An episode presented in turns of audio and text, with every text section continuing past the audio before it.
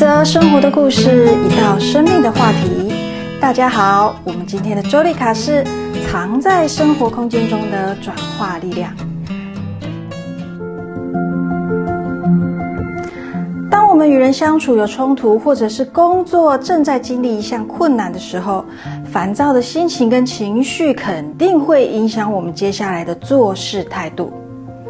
这个时候，除了看看我们自己现在当下最真实的状态是什么，还有什么方法可以帮助我们度过不舒服的情绪，为我们自己带来一点心理的支持，然后回到正向积极的处事态度呢？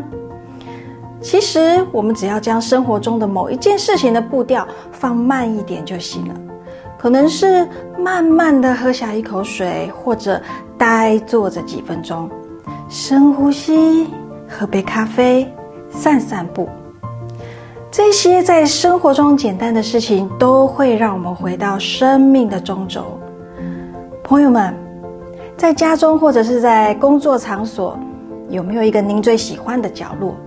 不一定是您会待在那里时间最长，但是它会让你感到轻松自在的位置在哪里呢？或者有没有一个你自己精心打造的小空间呢？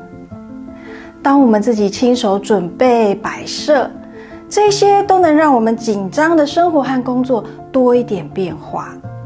可能我们只是放一张舒适的躺椅，或者加一个史迪奇的椅垫，一个枕头，或者是我们到阳台、茶水间，也或者我们桌子前方有一个小柜子。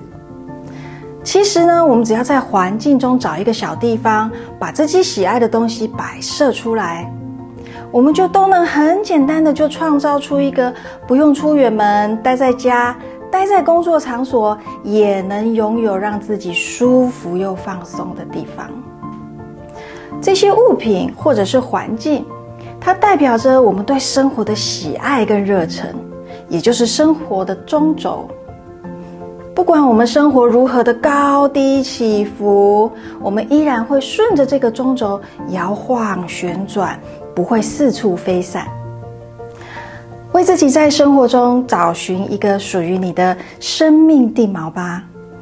关于本期话题有任何反馈和疑问，都欢迎留言哦。我们下次见。